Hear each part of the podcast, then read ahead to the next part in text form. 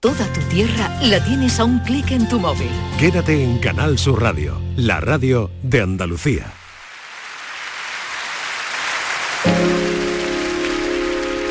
La tarde de Canal Sur Radio con Mariló Maldonado. This song was written by Sting many years ago. It's called Roxanne.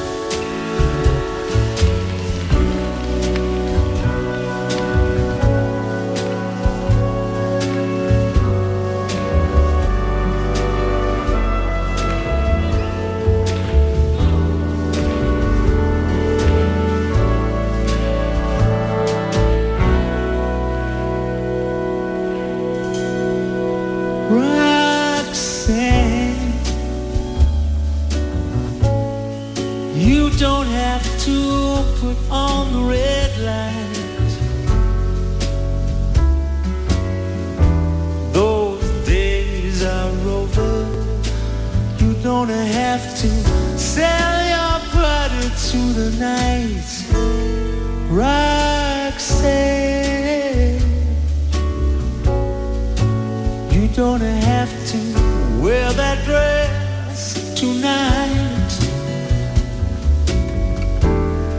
Walk the streets for money. You don't care if it's wrong or if it's right. Roxanne.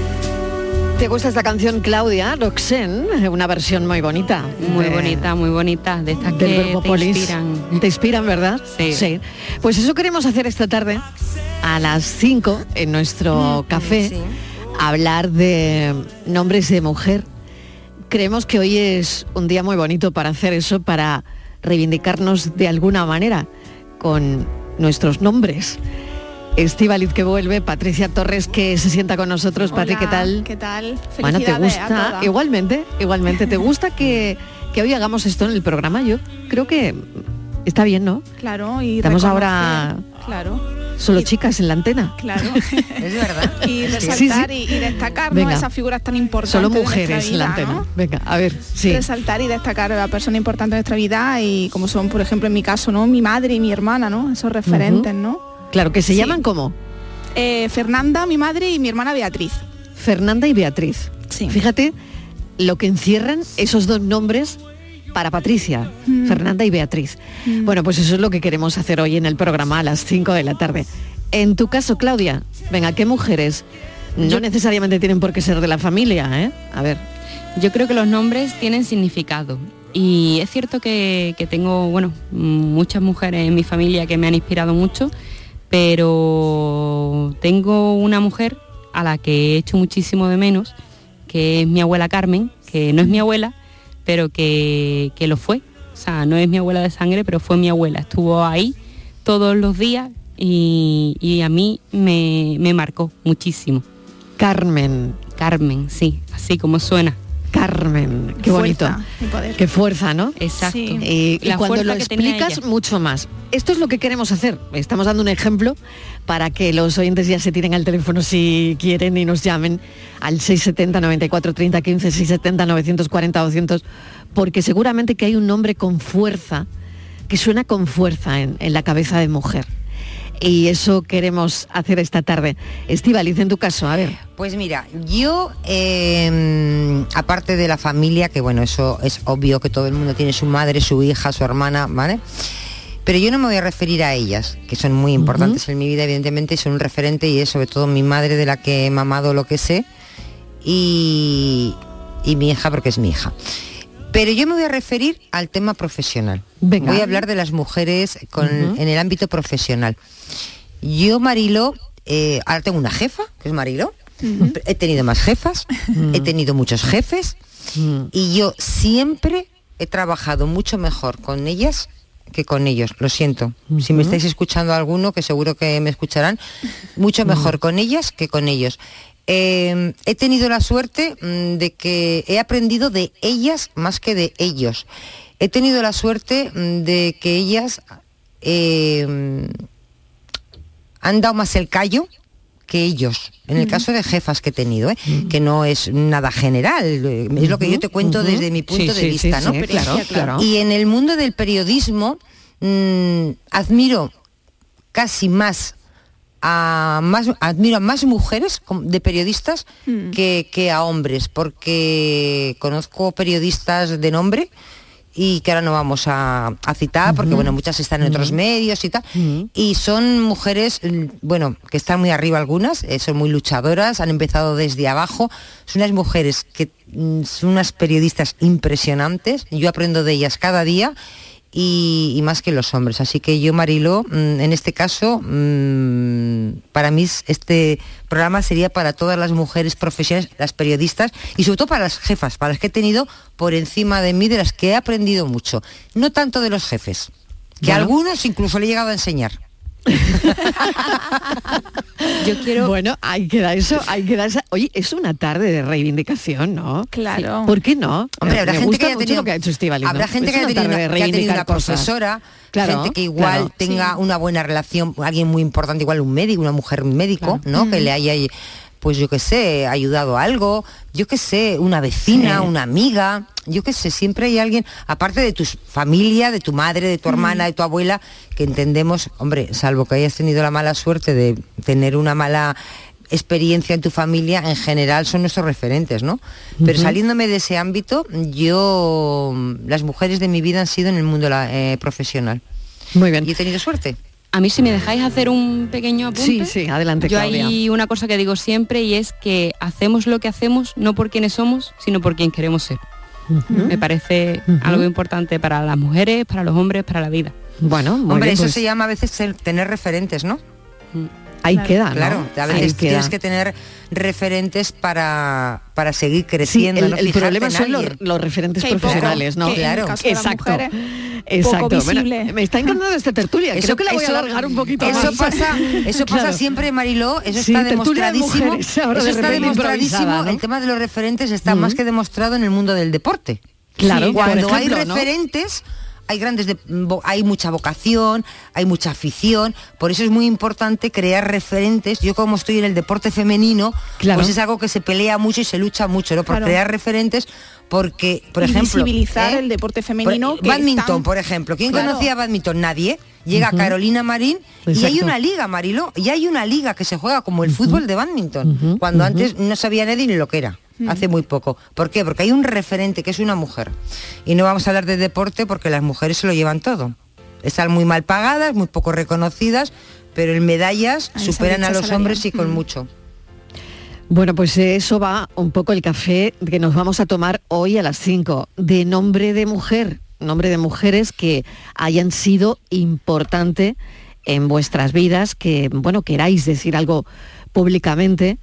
Y, y creo que va a quedar un programa de aquella manera, muy bonito, ¿no? Por Sobre supuesto. todo por el día que es. Bueno, vamos con el enigma de hoy, que hay que decir que Claudia es el- la última tarde que nos acompaña. De momento que ojalá nos volvamos a encontrar. Que quiero darte las gracias, Claudia. Voy a aprovechar ahora para hacerlo, ¿eh? Yo aquí estoy porque he venido, pero volveré, como se suele Ojalá, decir, ¿no? ojalá, y quiero darte las gracias, de verdad, de todo corazón, por la manera que has tenido de integrarte rápidamente en este equipo, eh, por, por ser como eres. Así que, de verdad, eso siempre creo que reconforta de alguna manera. Me vas a hacer llorar, No, Mariló. no, no, no, no, es el momento menos. que hay que leer la Venga, paranoia. pues, te, toca, ¿eh? Te toca, te toca. Venga, sórbete te los pasa, mocos. ya te pasa. Sí, sí. Sórbete los mocos. Venga, vamos. Ahí va la paranoia. Vivo sonrojada y sin vergüenza. Persisto en la pubertad. Me gusta el azúcar superpuesta, pero a solas no nos vamos a amargar. Repetimos de nuevo porque me he quedado. Ay, Bueno, a ver, venga. Otra vez. ¿Tú lo has pillado, Estivaliz? No, estaba No, venga, pensando en vamos, alguna... Otra vez. A ver, Yo qué Venga. sé, iba- no, una rotonda no es, que yo digo, iba, a ser, No, iba a ser una rotonda. Una redonda no. Una A ver, rotonda no va venga, a ser. Vamos. vivo sonrojada y sin vergüenza. Persisto en la pubertad. Me gusta el azúcar superpuesta, pero a solas no nos vamos a amargar. Una pequeña pista, Claudia. Vivo sonrojada y sin vergüenza. O sea, quiere decir que. mm, Hombre, que ahí hay un sonrojo, Un sonrojo. por algo que vergüenza no es. lo, lo que sea es rojo. Yo no, te lo voy a decir. No lo sé. no Ah, te lo voy a decir. Lo que sea me da es que es rojo. O No sé. Fluye. Ay, roja la fresa de mi corazón. No tengo ni idea. No lo sé, no lo sé. Yo voy de la rotonda a la fresa A la fresa, a la como fruta. ir a Lo cualquier sabremos sitio. después. Venga, Venga, hasta ahora. vivo sonrojada y sinvergüenza. Persisto en la pubertad. Me gusta el azúcar superpuesta, pero a solas no nos vamos a amargar. ¡Qué bueno, qué bueno!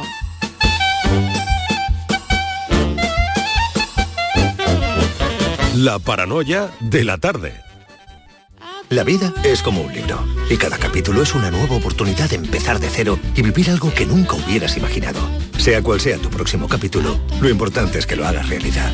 Porque dentro de una vida hay muchas vidas y en Cofidis llevamos 30 años ayudándote a vivirlas todas. Entra en cofidis.es y cuenta con nosotros. El 25 de mayo de 2006 se celebró por primera vez en la historia el Día Mundial del Orgullo Friki.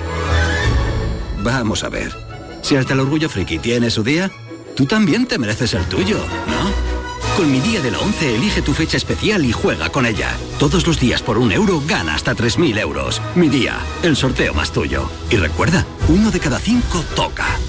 A todos los que jugáis a la 11, bien jugado. Juega responsablemente y solo si eres mayor de edad. En cofidis.es puedes solicitar financiación 100% online y sin cambiar de banco. O llámanos al 900 84 12 15. Cofidis, cuenta con nosotros. Laura es profesora y Alex administrativo. Están felices porque acaban de salir del hospital con su primer hijo en brazos. Ahora tienen por delante unos meses en los que lo más importante será cuidar de su bebé. Para ello reciben una prestación de maternidad y paternidad que les permite adaptarse poco a poco a su nueva vida y prestar toda su atención al pequeño. Esta ayuda les da, sobre todo, tiempo y tranquilidad. No es magia, son tus impuestos. Agencia Tributaria, Ministerio de Hacienda y Función Pública, Gobierno de España.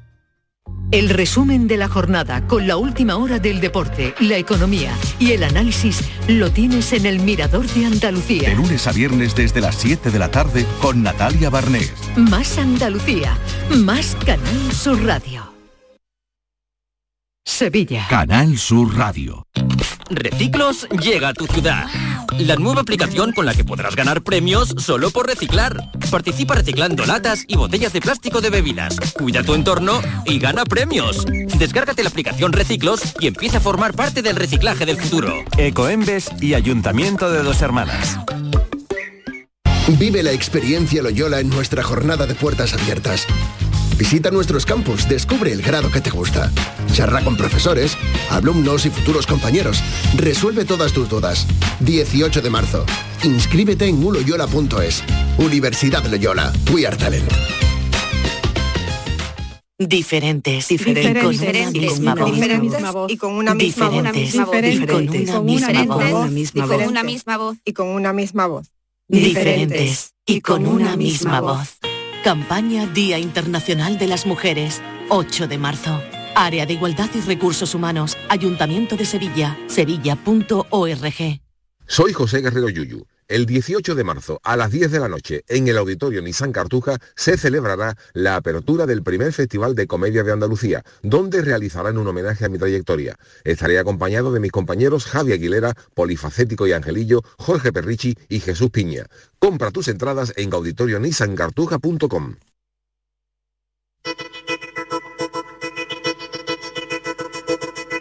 La tarde de Canal Sur Radio con Mariló Maldonado. 4 y 17 de la tarde hay artistas que siempre refuerzan la vida y es muy buena la educación creativa a través de las formas, entre el juego, entender y ser entendido, es una forma de abrir los ojos y con ellos los sentidos a la comprensión desde eso precisamente, desde la creatividad. Pocas veces entrevistamos aquí a escultores, la verdad. No sé por qué en la radio nos acercamos poco a la escultura. La escultura alivia. Y por eso hemos querido charlar en este Día la Mujer con Machu Arras. Sus manos transmiten liberación, una mujer que deja ideas para compartir en las ciudades. Siempre ha luchado por acercar el arte a la calle. Las escultoras son un gran mensaje. Eh, sus obras acompañan, en este caso las de Machu Arras, a muchas ciudades de este país y a Málaga, por supuesto. Eh, feliz Día de la Mujer, Machu, gracias por acompañarnos. Gracias a ti, Marina. ¿Dónde se esconde el arte en el cerebro de una mujer como tú? Pues la verdad es que una buena pregunta porque no tengo ni idea dónde se esconde. ¿Tú dónde Yo creo- crees? ¿Tú yo- dónde crees, Machu? Yo creo que eh, el ser creativo, imaginativo, pues Ujú. e- ese es el escondite. La imaginación debe estar por ahí en algún, alguna pequeña parte del cerebro que, que nos lleva a, a- a- a otro mundo, a otros a espacios, eh, concretamente a mí, a espacios que no existen y procuramos hacerlos, crearlos. Claro, de la nada a algo. Sí. Sería eso, fíjate, Sí, ¿no? Sí. Qué curioso y, y qué potente. Un- una cosa donde un sitio, un espacio donde no hay nada Es y una- que va a haber arte después. Es una provocación, allí donde no hay nada es una Para ti es una provocación, ¿no? Sí, sí. Encontrar en una ciudad algo que a ti te inspire y que no haya nada es una provocación. Total. Qué bueno. Total, sí. y, y además llegué a eso hace ya muchos años. Yo, yo me considero una mujer pionera en el arte urbano, completamente. Mi primera exposición de arte urbano la hice para el Ayuntamiento de Barcelona en el, mm, el año 90, en 1990. Ujú, ujú. y, y la verdad no, no sabía entonces de nadie que hubiera hecho tal cosa. Pero es que eh, esta es la segunda que, y es en Málaga y sigo sin saber de nadie que haga O sea, tal cosa. esto es más de hombres, quizás. Bueno, es que ni, ni hombres, ¿verdad? Ni siquiera, ¿no? hombres. Ni siquiera. No. O sea, de El arte urbano es difícil. Para mí no, para mí es un placer. Es que yo creo que, como tú has dicho antes, ¿no? la, la educación en valores es muy importante. Y en general, mm, sobre todo los niños, y, y antes de entrar en los museos, sea, eh, es, es muy importante los museos naturalmente, pero bueno, es una iniciación.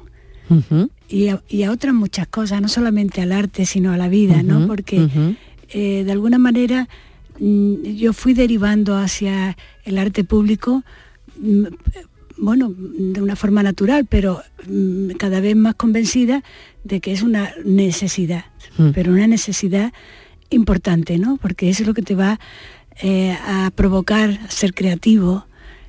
Eh, da mucho juego, no solamente eh, como juego, sino como eh, provocación, ¿no? A inventar, a que, a participar. En los años 60, Machu, debería ser, debía ser muy difícil que alguien de repente dijese, yo voy a ser escultora. Yo tampoco lo sabía. ¿eh? Tú tampoco lo sabías.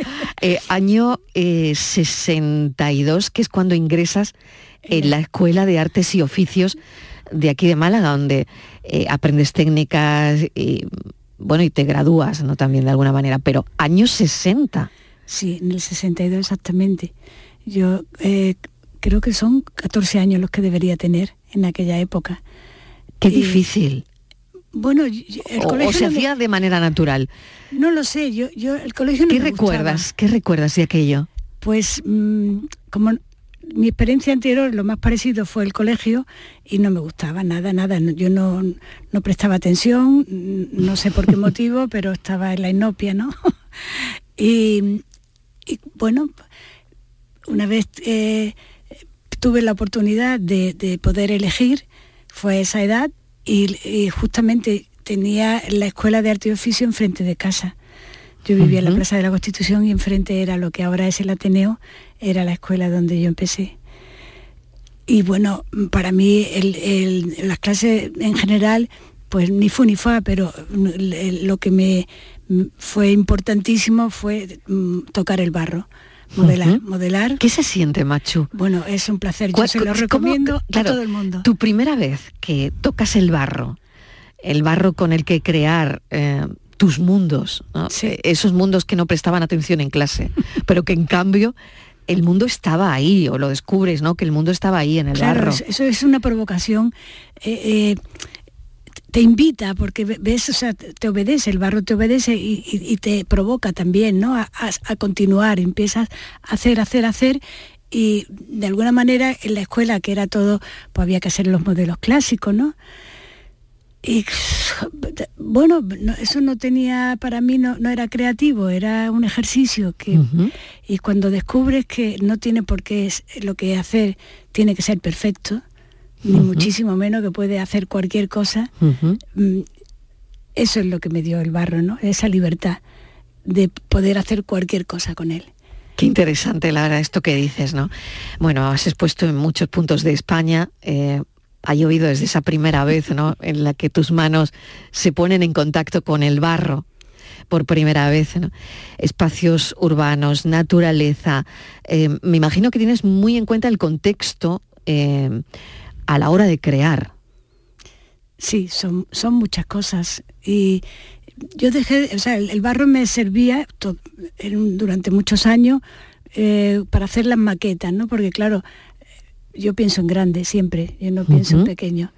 Y precisamente el, el hacer el arte público es esa posibilidad que te brinda los grandes espacios y hacer grandes obras. Eh, también buscar la utilidad, eh, el arte útil, y la educación en valores, como te eh, he comentado antes. El caso es que mm, me he perdido. Sí, bueno, eh, eh, hacer el arte útil, el, Bueno, la educación en, hacer valores en grande. y hacer en grande, Claro. ¿no? Rellenar esos espacios, pero con, con, con grandes esculturas, ¿no? Sí. Tuyas son la escultura tubular al costado de la estación ferroviaria eh, aquí, Sí, la eh, las figuras que rodean el estadio de atletismo también de aquí, el letrero Malagueta, ese letrero, ese letrero es tuyo. Eh, enormes maringos blancos en la playa del dedo, bisagra o árbol dúo, que son unas piezas rotundas elaboradas a partir de, de hierro macizo. Mm, en una instalación, cuando vas a montar una instalación, Machu, siempre estarás rodeada de hombres.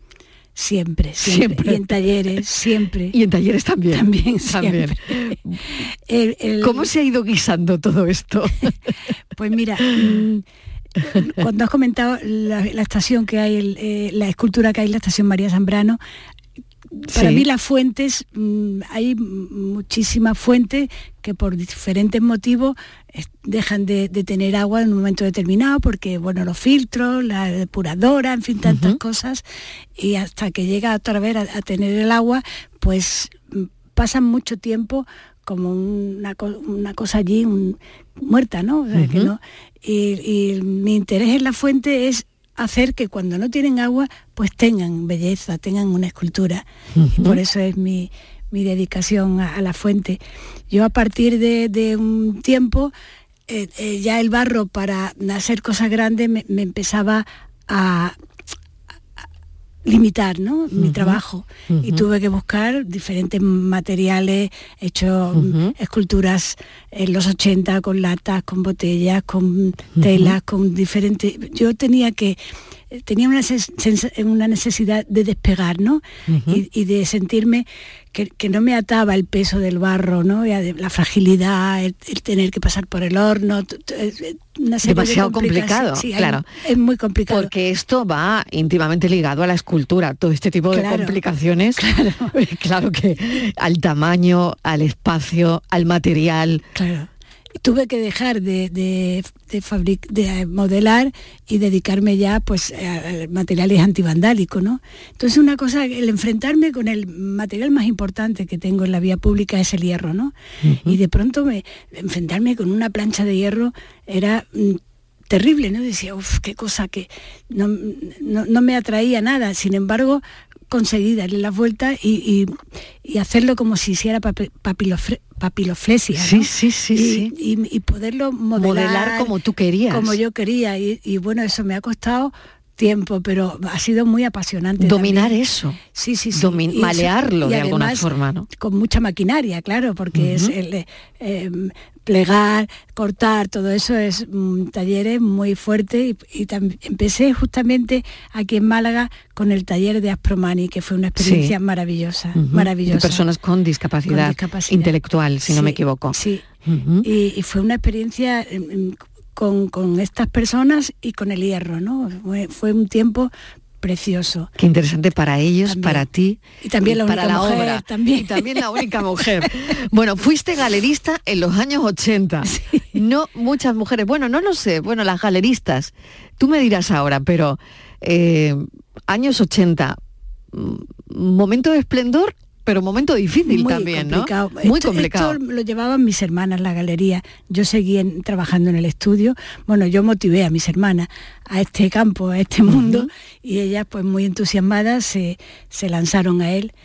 Y, y la verdad fue, ellas lo hicieron muy bien, muy bien, y, y realmente fue la primera galería que representó a Málaga en la Feria de Arco en el año 82 la- y la única además durante algún tiempo y mm, se hizo un, trabajo, yo estaba por medio, claro, pero eh, eso fundamentalmente lo hicieron ellas y muy interesante la verdad también.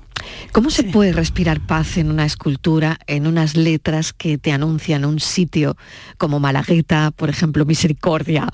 Eh, ¿cómo, cómo, ¿Cómo se crea eso a partir de la nada? Bueno, yo me planteo cada, cada letra es una escultura, nada que ver con...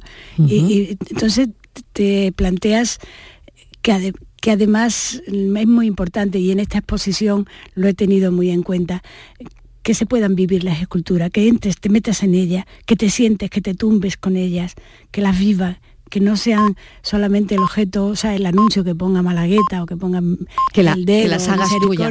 ¿A ti te gusta cuando la gente se hace fotos? Claro. Eso claro, te encanta, ¿no? claro. Y ves en un montón de selfies en las redes sociales la gente con tu con tus letras y con tu escultura detrás. Pero, además, ¿Qué, qué se siente con, con eso? Ahora que, bueno, yo no sé si tienes Instagram, si eres muy de redes sociales o no. Bueno, pero no te puedes ni imaginar la cantidad de gente de que por todo el mundo se ha llevado esa foto. El caso es con que tu nadie- escultura detrás, Pero Machu. nadie sabe que las hice yo. ¿eh? Claro, entonces ¿qué, claro, ¿qué se siente cuando tú eso lo ves o, o, eh, lo ven tus nietos, eh, tu familia? Pues que es lo, lo que buscaba, y, ¿eh? y era lo que buscabas. Es lo que Pero buscaba. también el anonimato, porque Bueno. nadie sabe que eso lo has hecho tú. Ya, pero bueno, eso es lo menos. Lo importante es el resultado, ¿no?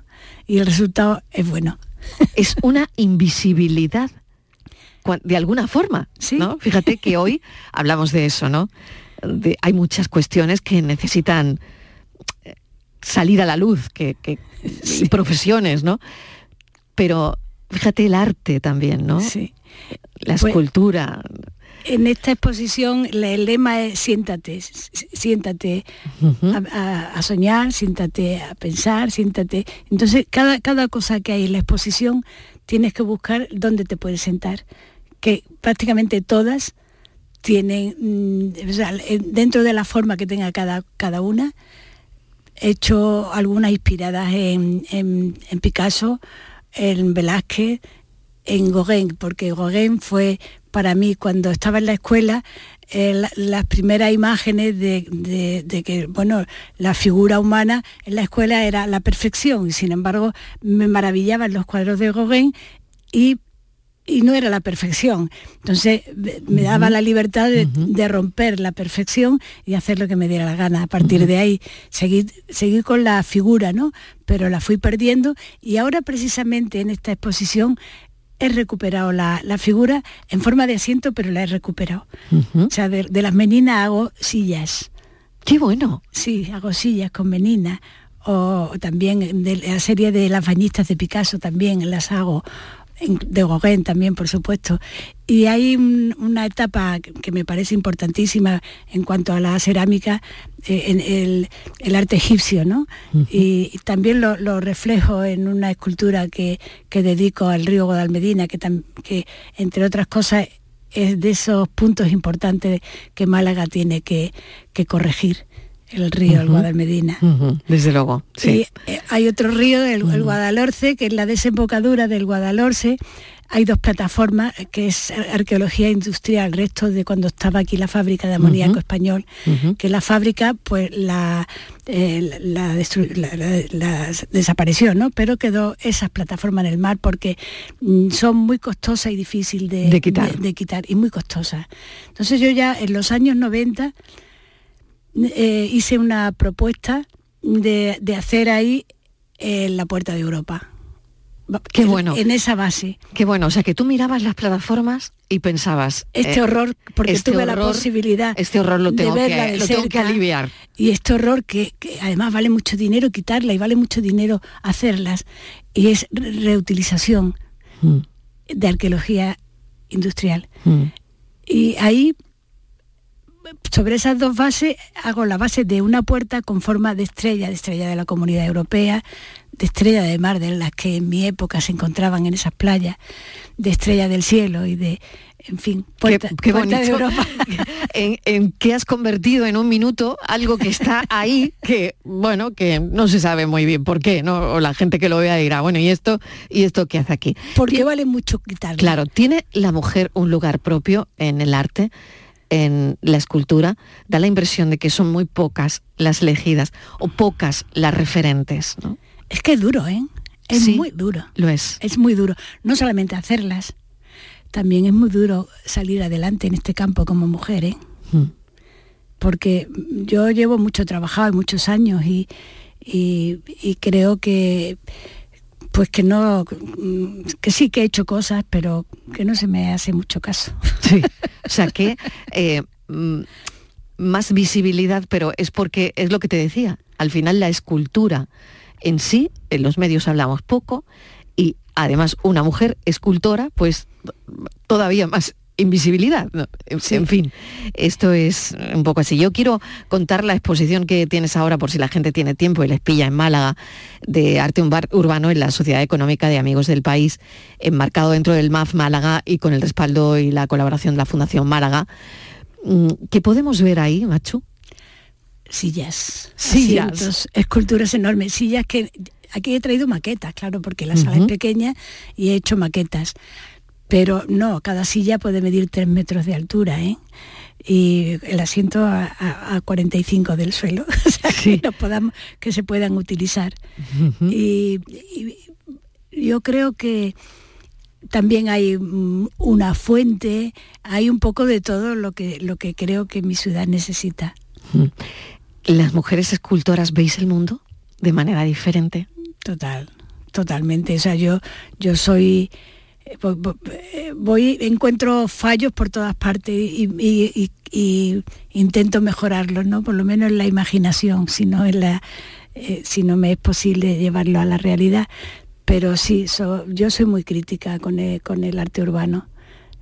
Mm, No sé si es bueno o malo. Yo pero- creo que bueno siempre, ¿no? Siempre bueno, ¿no? Todo lo que sirva para, para mejorar. Macho, te voy a agradecer este ratito de radio en un día muy especial, en, en nuestro día, en el. Día de la Mujer. Y esta exposición va a estar hasta el 19 de marzo. Em, Recomendamos desde aquí la visibilidad para mujeres artistas y mujeres escultoras. Gracias, Machu Arras. Un placer. A ti, Marilo.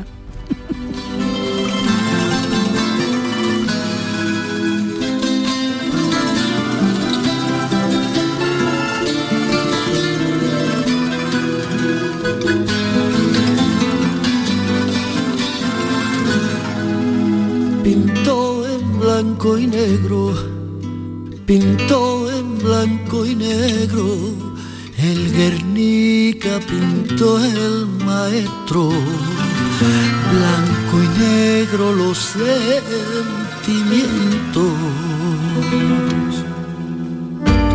Señoritas de Aviñón, burdel de mujeres rotas su ingenio convirtió en dulce princesa rosa.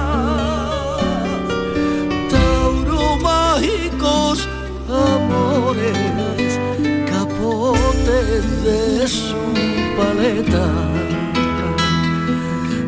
Biznaga sus recuerdos y de acuarela el sena, tu paloma de la paz, pacifista marinero, voló del Mediterráneo y cruzó los Pirineos. Picasso es universal, Picasso es malagueño, Picasso andaluz genial Ay, Picasso, Picasso nuestro. La tarde de Canal Sur Radio Con Mariló Maldonado. También en nuestra app y en canalsur.es. En marzo, despierta la primavera con Social Energy. Revolucionate iluminando tu hogar noche y día, consumiendo tu propia energía y ahorra hasta el 90% en tu factura de luz gracias a nuestras baterías. Aprovecha las subvenciones disponibles para ahorrar con tus paneles solares. Primeras marcas con hasta 25 años de garantía. Estudio gratuito en el 955 44 11 11 y socialenergy.es. La revolución solar es Social Energy. Comprometida con la inclusión social y la igualdad de oportunidades, la Diputación de Huelva impulsa la construcción de un nuevo centro polivalente para la cultura y la formación en la barriada San Rafael de Gibraleón. EDUSI, Vive tu Ría, Rías de Huelva 2020. Una manera de hacer Europa. Proyecto cofinanciado por la Diputación de Huelva y la Unión Europea a través del Fondo Europeo de Desarrollo Regional. La información más útil, el detalle de lo que pasa en Andalucía y en tu entorno más cercano, lo tienes en La Mañana de Andalucía con Jesús Vigorra. Con toda la actualidad, los protagonistas y las opiniones que te interesan. Buenos días Andalucía, son las 6 de la mañana. La Mañana de Andalucía con Jesús Vigorra. De lunes a viernes desde las 6 de la mañana. Más Andalucía. Más Canal Sur Radio. Canal Sur Radio, Sevilla. No lo pienses más. Este año haz borrón y casa nueva con la hipoteca joven IN95. La hipoteca que estabas buscando. Porque te financiamos hasta el 95% del menor valor entre tasación y compraventa. Para más información, acércate a nuestras oficinas o entra en cajaruraldelsur.es. Te sobran razones para venir a Caja Rural del Sur. Hipoteca joven IN95 de Caja Rural del Sur. Formamos parte de ti. Reciclos llega a tu ciudad. La nueva aplicación con la que podrás ganar premios solo por reciclar. Participa reciclando latas y botellas de plástico de bebidas. Cuida tu entorno y gana premios. Descárgate la aplicación Reciclos y empieza a formar parte del reciclaje del futuro. Ecoembes y Ayuntamiento de Dos Hermanas. La sombra, la sombra vendo. Don Manuel Hidalgo, responsable de ventas de Tordos Quitasol, nos informa. En esta época del año podemos instalar con comodidad todo tipo de tordos y carpas en todos los modelos y sistemas, tordos con motor y tordos automáticos. Pero eso saldrá carísimo. Ese es un error, José Antonio. Estamos con precios en promoción y con facilidades de pago. No me diga más, llámenos al 954 33 29 88. Recuerde, 954 33 29 88 y olvídese de aquello ya tan lejano de... Leopoldo, échame el tordo. Y pase a la modernidad, a... Corrito, dale al botoncito. Tordos y carpas quitasol, la sombra de Sevilla. Sombra, la sombra. La tarde de Canal Sur Radio con Mariló Maldonado.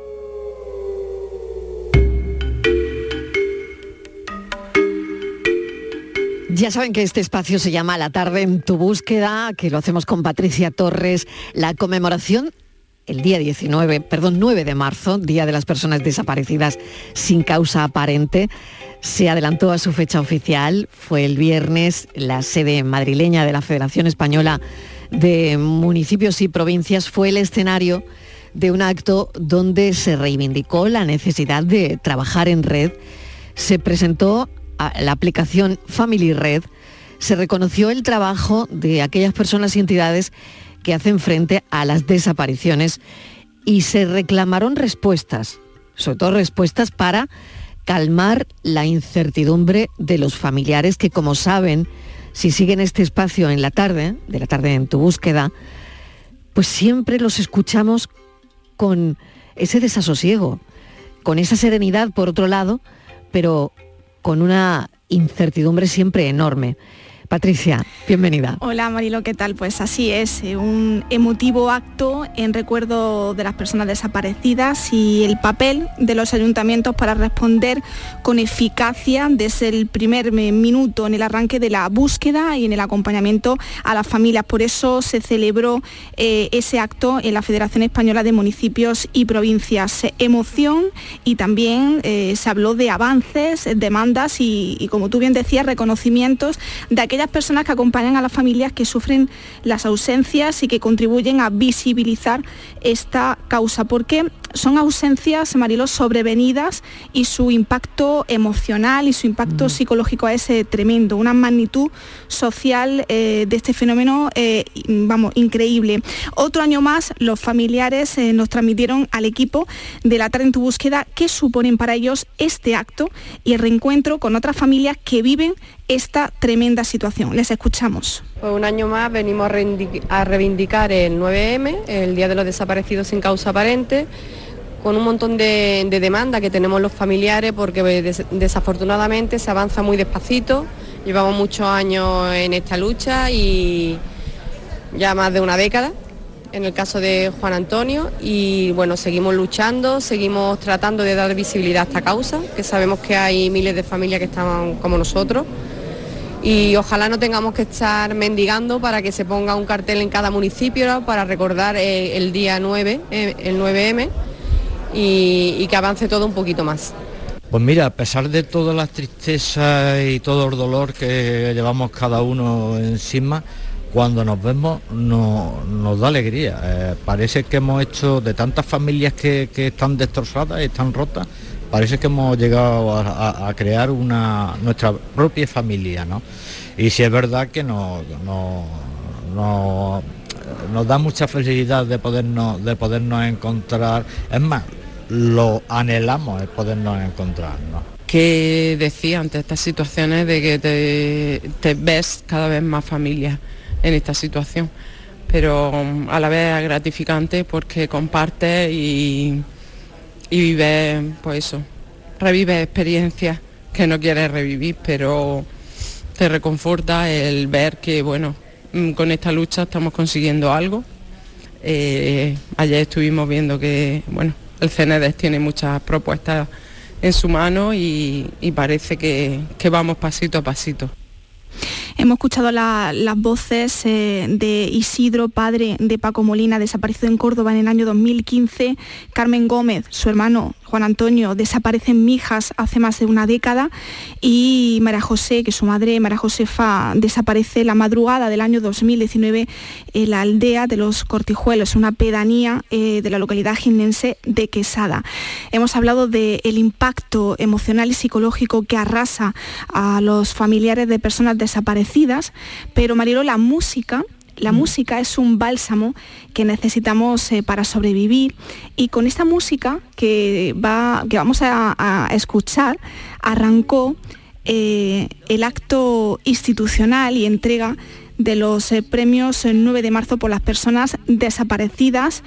Una canción sin equipaje cantada por Marina Carmona, hija de Antonio Carmona, y en la guitarra, en la guitarra le acompañaba a Carlos Carmona. Vamos a escuchar un poquito la canción. que yo quiera luchar. Contigo encuentro ese lugar, un amor incondicional. Calmar mi ser con tu querer. La fe me ha vuelto a convencer. Contigo vuelo y vuelo sin cesar. Sin equipaje y sin llamar. No me preguntes el por qué. Si todo sigue dando vueltas sin parar. Hoy no hay temores sin razones. La verdad de tu mirada. Así arrancó Mariló. Suena este- a Carmona, ¿eh? Sí, Suena vaya, a Carmona, vaya. Marina Carmona y Carlos Carmona. Sí. Es verdad que la música es como tú decías, un bálsamo, ¿no? El, Mm. el unirse por el dolor. eh, me ha llamado mucho la atención al principio mm, cuando una de las participantes en, en este foro decía, tengo que seguir mendigando para que se ponga un cartel en, en cada municipio. Yo quería hacer hincapié en eso, ¿no? Porque no podemos dejar que una persona se sienta que mendiga porque quiere poner el cartel de la cara de su familiar desaparecido. Hmm. Hay que colaborar siempre. Claro. Siempre. De manera incondicional. Hmm. Porque hay que ponerse en la situación y en la piel de estas personas, ¿no? Hmm. Así es, Marilo.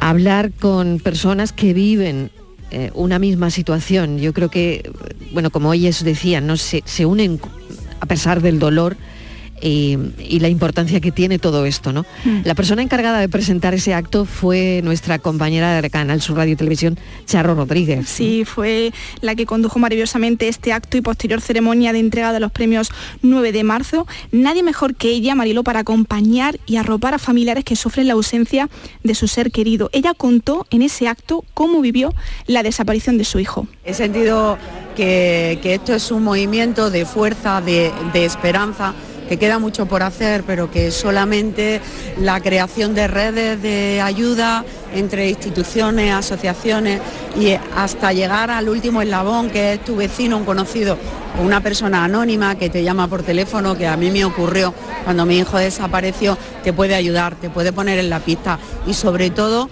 te puede acompañar y te puede mantener la esperanza. Qué importante, Charo Rodríguez, que mm, comentaba todo esto, ¿no? Sí, además, eh, bueno, eh, su hijo apareció sano y salvo, aunque algo desorientado. Ella se sentía una privilegiada, ¿no? Por todo el apoyo que recibió y que fue eso, gracias a, la oleada de, generosidad. Y también aconsejó, y lo hemos comentado y lo hemos escuchado, de la importancia de contar que tu familiar ha desaparecido para que la actuación sea inmediata. Eh, en el transcurso de ese acto, Mariló, celebrado en la, en la, sede madrileña de la Federación Española de Municipios y Provincias, eh, José Antonio Lorente defendió la, la, necesidad de tejer redes ¿no? para ayudar a las eh, familias de, de, desaparecidos y se presentó, antes tú lo adelantabas, la aplicación Family Red. Eh, Family Red es, una, es un programa de asistencia y acompañamiento a familias de personas desaparecidas que se apoya en una aplicación móvil para permitir de manera fácil y accesible obtener recursos en línea, servicios e información de interés. Y lo que se persigue es fortalecer la red de familiares de personas eh, desaparecidas. Eh, según José Antonio Lorente, el presidente de la Fundación QSD Global, estas familias sabrán qué hacer, cómo hacerlo, a dónde ir y a quién recurrir en cada momento, cómo hacerlo, como hemos dicho, y además podrán estar en contacto con otras en su misma situación, así como con los profesionales del ámbito jurídico o psicológico que pueden ayudarles. Eh, José Antonio también habló de la necesidad de tejer para ayudar a la familia de desaparecidos y reivindicó la necesidad de plasmar la Carta de Derechos y Demandas que ya se empezó eh, a formular en el primer foro de familias en el año 2015 y en el Estatuto de la Persona Desaparecida cuyo primer borrador data de 2016. Básicamente lo que las familias piden y por lo tanto lo que nosotros pedimos porque mm, al final tú lo que haces es, eh, es como un médico, vamos a ver, de, qué va la gente a la consulta? Pues mira, si va la gente porque le duele mucho la cabeza, tendrá que haber un problema por el cual le duela mucho la cabeza a todo el mundo. Entonces, la medicina al final, eh, tú pones dispositivos en marcha para tratar los problemas que tiene la sociedad. Entonces, aquí las familias se quejan de una falta de atención in, inmediata, intensa, y luego de una falta de contacto y de comunicación adecuada. Y hay una tercera pregunta, digamos, pregunta, no, cuestión que se plantea que es todos los problemas legales alrededor de cuando desaparece una persona y está cierto tiempo desaparecida. Para eso estamos luchando primero, tratando de que el Centro Nacional de Desaparecidos tenga los mayores recursos posibles, bastantes más de los que tiene hoy en día, porque no es un problema de los profesionales que hay allí, es un problema de falta de medios. Y en la segunda parte lo de la, digamos, evitar los problemas legales, pues el que se apruebe un estatuto de la persona desaparecida con una serie de cartas de derechos de las personas desaparecidas y de los familiares de personas desaparecidas. Era José Antonio Lorente y la petición que, que hacía ¿no? Para las familias. Y la voz de las familias de desaparecidos recayó este año en Rosa Arcos, hermana de María José desaparecida en el 96 en Santiago de Compostela. Ella fue la encargada de trasladar también las inquietudes, los miedos y los temores de los familiares. Sí, eh, ella planteaba varias, varias cuestiones. ¿Qué más puedo hacer? ¿A dónde tengo que ir? Esas son algunas de esas preguntas que, que planteó Rosa. Este es el testimonio de la familia de Arcos Camaño, pero que podría ser perfectamente el de miles de familias que llevan años sin tener noticia de sus seres queridos. Esas horas se convierten en días y empiezas a tener información, a conocer los movimientos, a conocer las últimas personas con las que iba a estar tu, hermana, tu ser querido, tu familiar, y entonces empiezan a surgir las hipótesis. Y después surgen las certezas, porque las familias, para poder seguir adelante, Todos necesitamos escribir un qué pasó en nuestras cabezas, porque si no nos volveríamos locos. En su discurso tampoco quiso olvidarse de las múltiples causas que están en el origen de las desapariciones, entre las que destacó la violencia de género. Eh, también recordó casos como el de Maricelo Cañabate en Albacete en el año 2007, Son Iglesias en el año 2010 en Pontevedra, aquí en Andalucía, Ángeles Zurera en Aguilar de la Frontera en Córdoba en el año 2008. Mujeres desaparecidas bajo la sospecha de la violencia machista, porque la hipótesis eh, policial de cada uno de estos casos es Mm. la misma, Marielo, homicidio, crimen machista y a la espera de encontrarlas. que siguen desaparecidas. Otro momento emotivo fue el mapa de las ausencias, eh, el homenaje a los ausentes. Sí, en ese momento pues no puedes controlar las emociones eh, con la guitarra Carlos Carmona, ese sonido de guitarra tan, tan bonito, pues Charo, nuestra compañera, mencionaba el nombre de cada desaparecido con su imagen de fondo en una pantalla enorme y un representante de la familia colocaba la, la foto de su ser Caroline querido del Valle. con una dedicatoria y lo ponía con una, con una pinza y aparecía la foto de padres, madres, hijos, hijas desaparecidas. Y fíjate, Marielo, que es lo único que le quedan de ellos, una, una foto. El momento más emotivo, sin duda, ¿no? Cuando van poniendo ahí la foto de la persona que está desaparecida.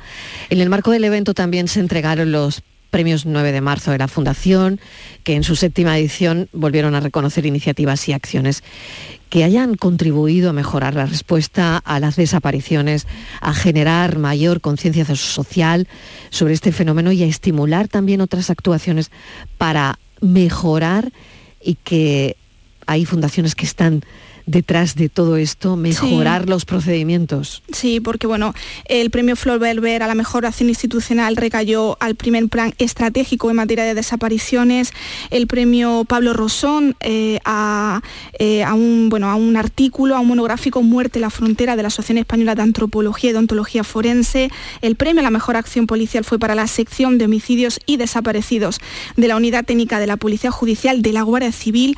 Y en el ámbito de los medios de comunicación, Yo quiero destacar la labor de Lourdes Tasies, desarrollada principalmente en la red social TikTok. Vamos a escucharla. Los que estáis aquí, y también los que no, me habéis enseñado la mayor lección de mi vida. El amor es el motor de la humanidad.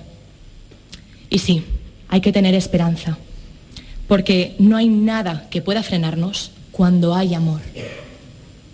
Habéis hecho que una chica de tan solo 20 años tenga claro un objetivo en su vida, ayudar, ayudar a todo aquel que me necesite. Jamás estaréis solos, os lo puedo asegurar. Y siempre haré todo lo que esté en mi mano para ayudaros, porque este camino no es de uno solo, este camino es de todos. Mi mayor deseo es que el año que viene seamos menos. Justicia y amor, dos valores que reivindico con este, nuestro premio. Nos sumamos, desde luego, a esto que dice Lourdes, porque en el ámbito de los medios de comunicación, además de premiar a la mejor labor informativa ex equo a Tamara Morillo del Periódico de España, también a ti, Patricia, por desaparecidos. Eh, así que, bueno, esto también queríamos contarlo, pero no podemos olvidarnos de una figura clave en todo esto y en esta fundación, Mm. vicepresidente de QSD Global, de Paco Lobatón. Exacto, fue quien cerró este acto en la línea que seguía José Antonio Lorente. Reivindicó de nuevo la aprobación del Estatuto de la Persona Desaparecida. Le escuchamos.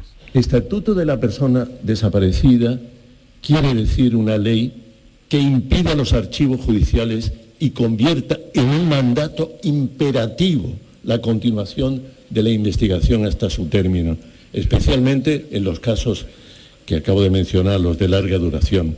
Una ley que no hiera, como ocurre ahora al obligar a declarar fallecidos a los desaparecidos no retornados. Ese debería ser el nuevo nombre de la declaración. Desaparecidos no retornados. Y además hacerles pagar sumas, costas absolutamente desmesuradas. Decía Rosa, madre de Paco Molina, como, como una multa, ¿no? Como si además de tener lo que tienen, tuvieran que pagar una multa. Una ley, pues, basada en el Estatuto de la Persona Desaparecida, que aspiramos que oye quien tiene que oír, aspiramos a que sea debatida y aprobada en la actual legislatura. Esto es lo que comentaba Paco Loatón, eh, tan interesante, tan importante todo su discurso.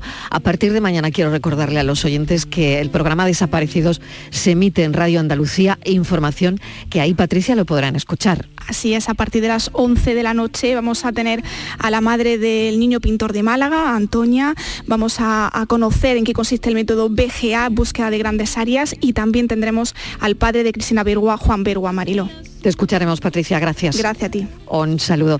Voy con Enrique Jesús Moreno, que nos va a adelantar en un par de minutos lo que tiene esta tarde. Adelante, Enrique. Hola, Mariló, muy buenas tardes, eh, querida Patricia, con mi felicitación, por cierto, y mi fel- felicitación para todos en un día como este, ¿vale? Eh, mira, seguimos en nuestra eh, semana invitando a especialistas, magníficas especialistas, como esta tarde la doctora Margarita Cabanás, que es la responsable de la unidad de oftalmología del Hospital Virgen del Rocío. Vamos a hablar eh, sobre determinadas cuestiones oftalmológicas de salud ocular que se manifiestan y se están viendo ya en las consultas como consecuencia de determinados alérgenos que empiezan a afectar en los ojos y pueden perjudicar muy seriamente nuestra salud visual. Además de cualquier otro asunto relacionado con la oftalmología que nuestros oyentes quieran eh, eh, pues bueno, compartir, hacernos llegar con la presencia de nuestra eh, colaboradora y magnífica profesional, la doctora Cabanas. Así que eso es lo que tenemos hoy, Mariló. Muy bien, muchísimas gracias, Enrique. A partir de las 6 y 5 de la tarde, por tu salud. Gracias, un beso. Hasta luego, un beso.